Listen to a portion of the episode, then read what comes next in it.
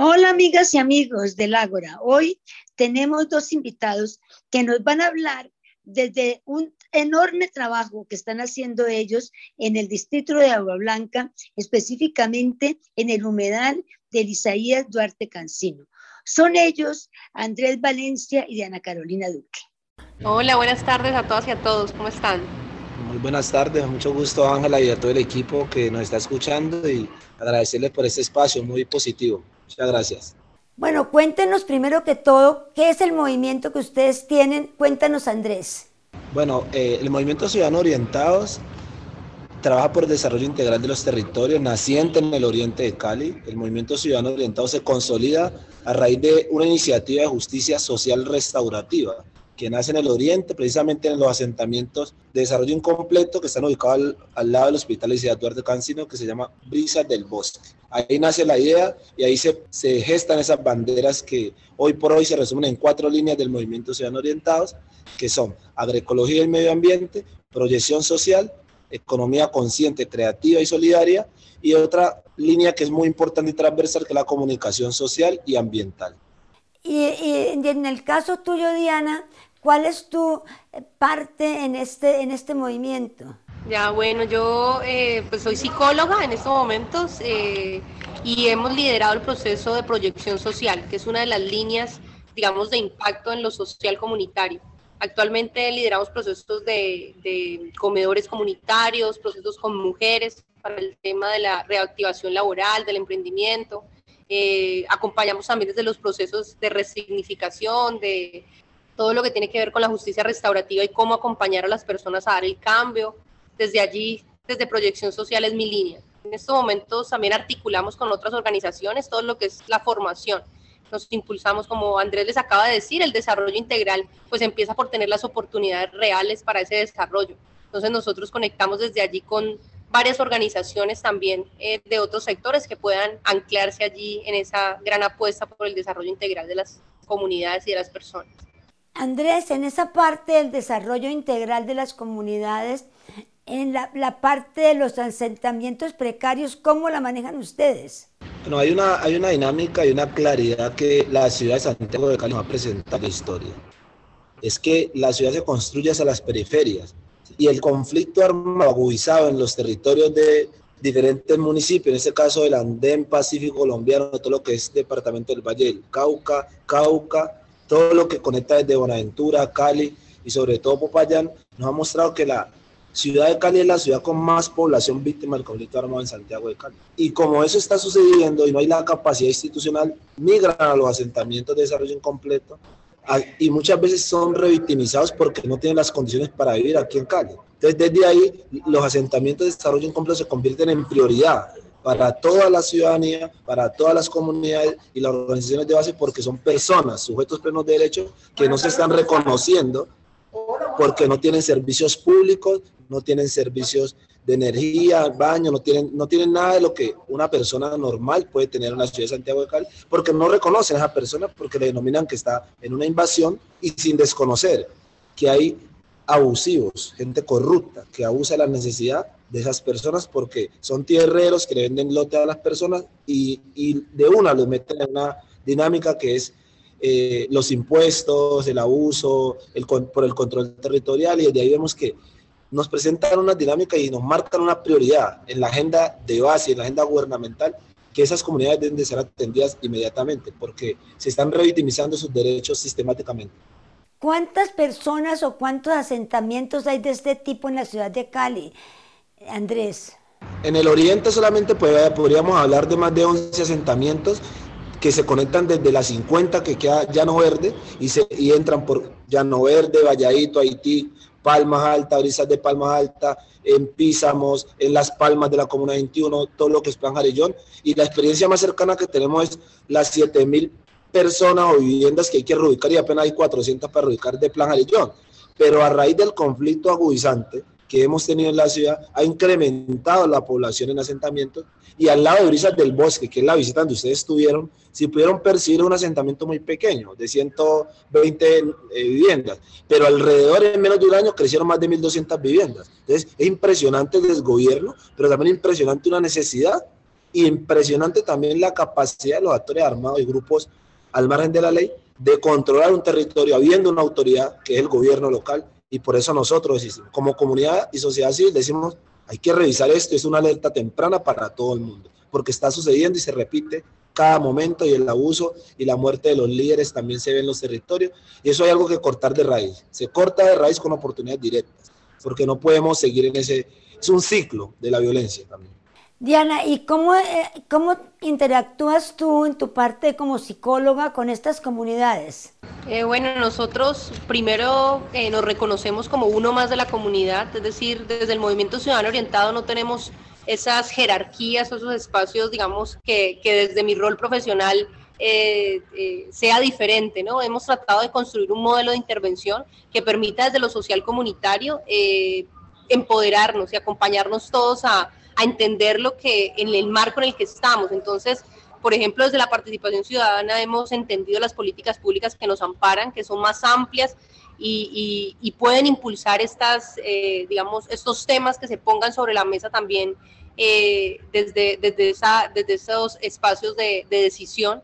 Eh, también digamos, mi, mi, línea ha sido poder articular con, otros, con otras organizaciones que tenemos alrededor, como el Hospital Isaías Duarte Cancino, el, el colegio, y el SENA también como, como una institución donde hemos articulado procesos de formación con el que venimos también eh, traduciendo nuestras necesidades del territorio. Entonces el SENA también ha sido, digamos, esa, esa escucha atenta eh, a las necesidades. Eh, hace poco logramos que el empleo doméstico fuera una ocupación dentro del SENA, entonces logramos que muchas mujeres puedan certificar su labor y así puedan certificarse dentro del SENA, además de otros cursos y fortalecimientos. Esa es como mi labor, poder de verdad traer al territorio eh, acciones de oportunidades reales y lo más importante, estructuras que logren generar procesos de sanación. ¿sí? Nosotros desde la huerta y del trabajo en el humedal, reconocemos que, es el espacio que tenemos de huerta, que es un, espacio de casi 6 hectáreas, donde estamos rodeados por el humedal y se siente, por eso nuestra huerta se llama Retorno al Campo, huerta étnica Retorno al Campo, porque reconocemos realmente que las personas que han venido a, a trabajar en la huerta sienten que volvieron al campo, y que retornaron a su campo así sigan en una ciudad muy diferente a la, a a de origen y han tenido que ser desplazados por la violencia de otros lugares, eso también es una, apuesta de resignificar ese dolor, ¿sí? Entonces, siempre estamos de la mano buscando... Eh, caminar esos modelos de intervención particulares. ¿sí? Nosotros sentimos que como movimiento también hemos dado un avance y, y, y, allí cuando articulamos con las universidades les decimos eso, chévere poderlo escribir, replicar, poner en, investigaciones de tesis, en prácticas profesionales, y eso lo estamos logrando en estos momentos, que puedan venir eh, practicantes a nuestro espacio y, desde allí podamos generar proyectos e intervenciones innovadoras. Andrés, cuéntanos cómo llegaste tú a este movimiento. De una forma muy genuina y, y de una forma muy arraigada, porque soy del oriente de Cali, crecí en el barrio Mojica 1, al lado del Hospital Duarte Cancino y siempre desde que estamos en territorio, desde que nació la visión de la justicia social restaurativa para nosotros como jóvenes y empoderándonos de las políticas públicas de juventud de la ciudad de Santiago de Cali y del orden nacional, dijimos, tenemos que incidir en el territorio y tenemos que tomar decisiones. Y ahí nace la iniciativa de, de, de pensarnos en la ciudad, pensarnos en el país desde nuestras particularidades pero también desde nuestro deseo de superación y de resiliencia. Nosotros en el Oriente tenemos claro que no le invierten como se le debe invertir. Sabemos que nuestros territorios están siendo usurpados y prevaricados por instituciones públicas y privadas, por sectores de grupos armados. Nosotros reconocemos las dificultades, pero nos empoderamos y reconocemos las fortalezas diversas que tienen los actores sociales comunitarios y nace ese, ese proceso de, de unirnos como ciudad del Movimiento Ciudadano Orientados como una iniciativa que recoge varias miradas, porque no es una visión única, es complementaria. Eh, para nosotros, ese proceso se convirtió en un estilo de vida y logramos consagrar la pensión agroalimentaria. La pensión agroalimentaria porque la y los jóvenes en Cali hoy no se van a pensionar. No tenemos los, los mecanismos muchas veces para salir adelante y vemos que la reincidencia del delito hay que cortarla de raíz porque es un sistema y, y en el Oriente rechazamos todas esas prácticas que son acciones con daño Por eso nace el movimiento Ciudadano Orientados con sus pilares, con sus banderas, porque creemos en el Oriente y sabemos la capacidad que tenemos y la diversidad que existe. Entonces, desde ahí, creemos que el determinante importante para construir una ciudad no es dividirla geográficamente por distritos o localidades ahora como vamos a tener esa transición en Cali, sino con su determinante medioambiental, social, cultural y pensando en la prioridad, porque se debe priorizar las necesidades básicas de las comunidades que tienen en Oriente de Cali. No se puede perder la tierra expansión urbana en Santiago de Cali para un sector económico más alto. Se tiene que pensar en la comunidad, porque son sujetos plenos de derecho y esa es nuestra discusión. Los derechos colectivos priman más que lo individual. ¿Y qué, ¿Y qué respuesta tienen ustedes del gobierno o de instituciones internacionales? ¿O qué respuesta hay eh, para resolver este problema? Porque, porque usted dice que están sujetos también a los grupos armados. O sea, me imagino que allí hay el ELN, las FARC, el Clan del Golfo. ¿Qué tipo de, de, de, movimientos eh, criminales hay allí? Bueno, Ángela, es importante dejar una claridad. Nosotros como comunidad muchas veces es difícil y es muy difícil eh, seleccionar el actor que está en territorio porque eh, el desgobierno también permite la fortaleza de otros actores, ¿no? Desde ese sentido, la articulación con la sociedad civil vital, la institución académica, la articulación con las instituciones eh, privadas, públicas, universitarias que le permiten tejer y mediante su participación, entender las dinámicas del territorio importante la participación ciudadana activa, importante, y la articulación, las alianzas estratégicas con organizaciones internacionales ha sido la que nos ha permitido nuestro desarrollo. Quiero decir lo siguiente, una organización en cooperación internacional viene como USAID, Adivoca, que son ejecutores de recursos internacionales, articulan al gobierno, pero muchas veces no llegan a esas realidades territoriales que nosotros estamos mencionando hoy aquí. Pero reconocemos que la sociedad civil, y tú que nos has acompañado en diálogos también, que la articulación internacional debe prima y debe, y debe en estos momentos ser fundamental para nosotros como organizaciones crecientes y el gobierno local en el marco de sus funciones exigimos. Pero es que muy berraco defender la necesidad de la sociedad civil, la mayoría que tiene una necesidad para defender un interés personal y colectivo. Un ejemplo, ¿por qué desviar el humedal y ciudad Duarte Cancino? Porque hay fines de, de, hacer una megastación de agua blanca, que les tocó masacrar ambientalmente muchos kilómetros de humedal, casi cuatro espejos complejos de humedales de más de 200 metros de largo, quisiera decirlo así en, en dimensiones, porque no existen hoy. Entonces es una masacre ambiental por los derechos colectivos que hizo Metro Cali en Cali articulados para hacer una megastación. Si uno se pone y pone eso en la balanza, nos están dañando los derechos colectivos, están atentando contra la diversidad y la fauna y la flora y además están quitando la posibilidad de que el Oriente sea cada vez un territorio turístico, ambiental y, una, y que tenga producción agroalimentaria.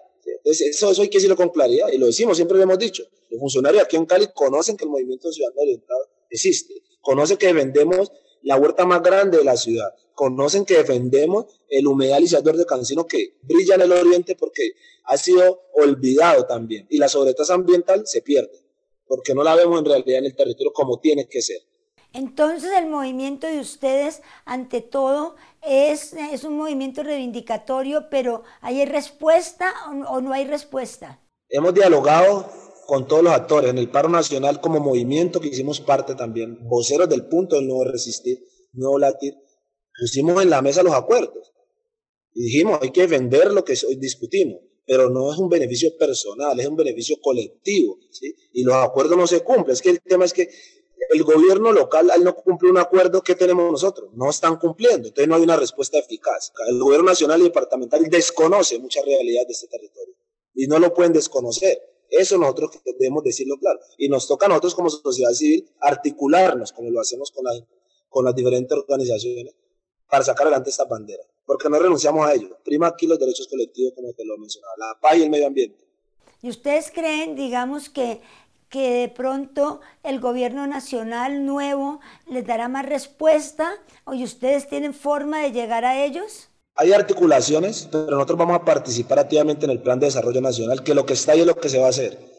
Nosotros no somos de ningún partido político, somos del movimiento de la sociedad civil, un grupo, un grupo de actores que se unen en objetivos en común, como lo que significa la sociedad civil tenemos la capacidad también de articularnos y proponer como sujetos plenos de derecho y los gobiernos llegados, llegantes y los venideros le sirven al pueblo y son servidores públicos y desde ahí, en el marco de su función, esperemos lograr todos los desarrollos que se necesitan.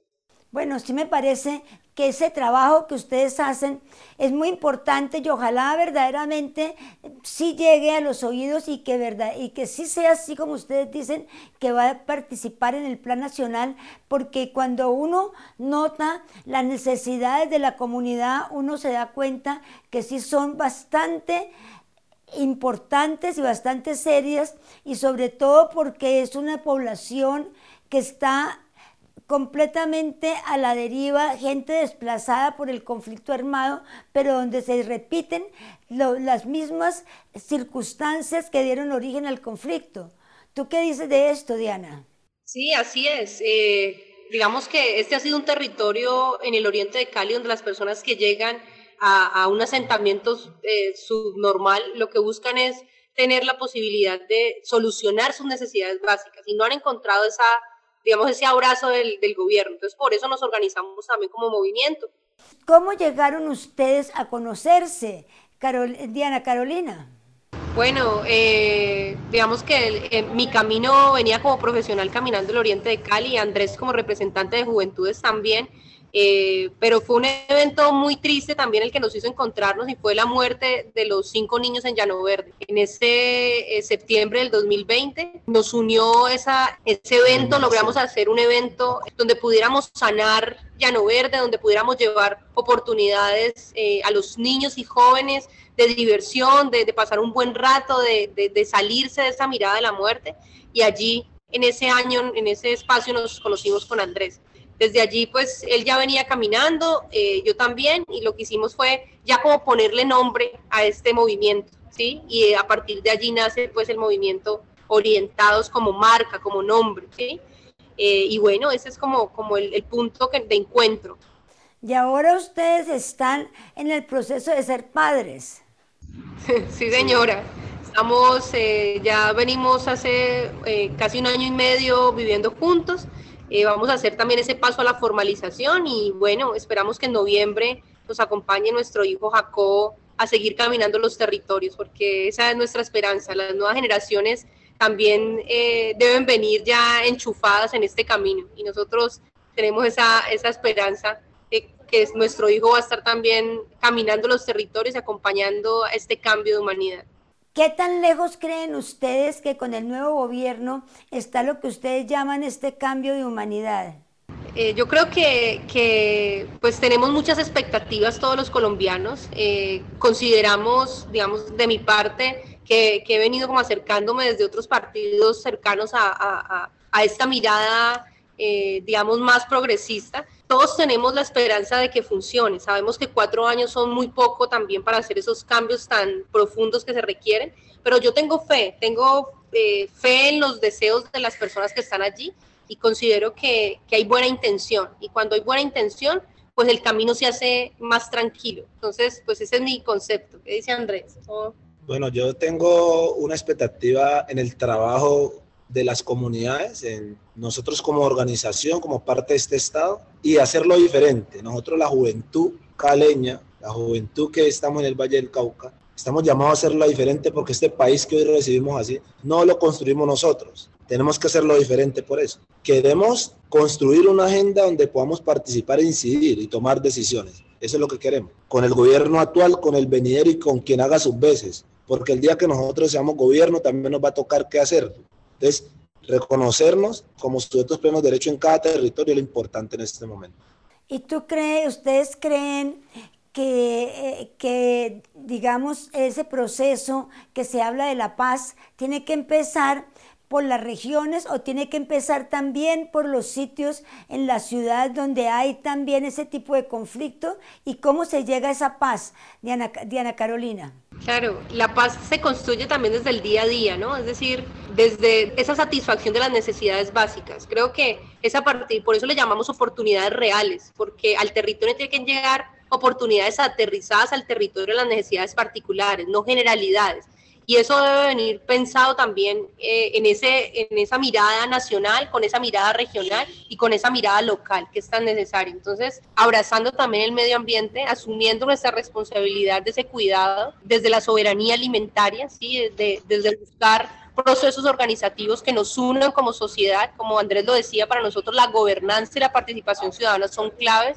Tenemos unos entes eh, que han estado en espacios de participación desde el gobierno nacional, el gobierno local, pero sabemos que la ciudadanía organizada también puede hacerlo. Entonces, esa es nuestra apuesta también, como exigir a cada quien que cumpla su tarea y que cumpla su labor, pero no dejar de organizarnos, no dejar de hacer esas mesas de gobernanza que tenemos en estos momentos para el cuidado del agua, para la protección del medio ambiente, pero también para la mirada en esos conflictos sociales que tenemos en el territorio.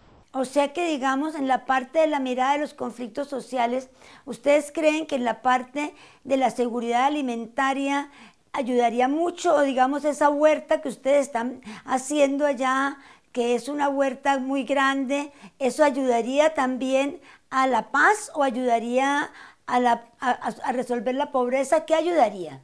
Claro, todos los seres humanos tenemos vocaciones, tenemos cosas que nos, que nos hacen feliz realizar. Y muchas de las personas que vienen desplazadas de diferentes lugares de Colombia tienen la vocación de ser campesinos, tienen la vocación de sembrar y cuidar la tierra. Entonces por allí empieza la paz, por donde yo pueda estar dando lo mejor de mí. Y claramente eh, eh, solucionar una necesidad básica como es la alimentación, pues es también clave allí. Consideramos que, la, que las apuestas por las huertas, por el cuidado medioambiental, por la protección de los humedales. Es una gran apuesta de paz, claramente. Y seguramente también poderles dar una vivienda digna a estas personas que han llegado acá y que en alguna, y que en alguna forma, pues también, como ustedes dicen, son seres humanos que tienen derechos. Claro, Ángela, mira, es claro que hay una necesidad habitacional, hay una necesidad de mejoramiento integral del hábitat en el territorio, pero también el cinturón protector, productor, puede ser la solución y ese gran acuerdo debe ser con la ciudadanía, esos diálogos debe ser con ellos, porque es una corresponsabilidad. El gobierno tiene que tener la capacidad de resolver esa demanda y la ciudadanía tiene la disposición para firmar esos acuerdos, esos pactos de bordes que lo llamamos nosotros, con reciprocidad porque es responsabilidad compartida defender estos procesos. Sí, bueno, es un trabajo muy importante y que están haciendo y que están haciendo ustedes dos y que y verdaderamente lo felicito porque llevar un trabajo de estos como pareja es algo que vale la pena. Ojalá hubieran más parejas que quisieran sacar las comunidades adelante. Muchísimas gracias, Diana Carolina, y muchísimas gracias, Andrés. Claro que sí, somos mucho más, somos mucho más. Le agradecemos mucho que nos hayan acompañado en este programa. Gracias. Muchas gracias a ustedes. Muchas gracias. Que estén muy bien. bien. Y a ustedes, muchísimas gracias y continúen en su canal Telepacífico y síganos en nuestras redes sociales en Facebook, Twitter y nuestro podcast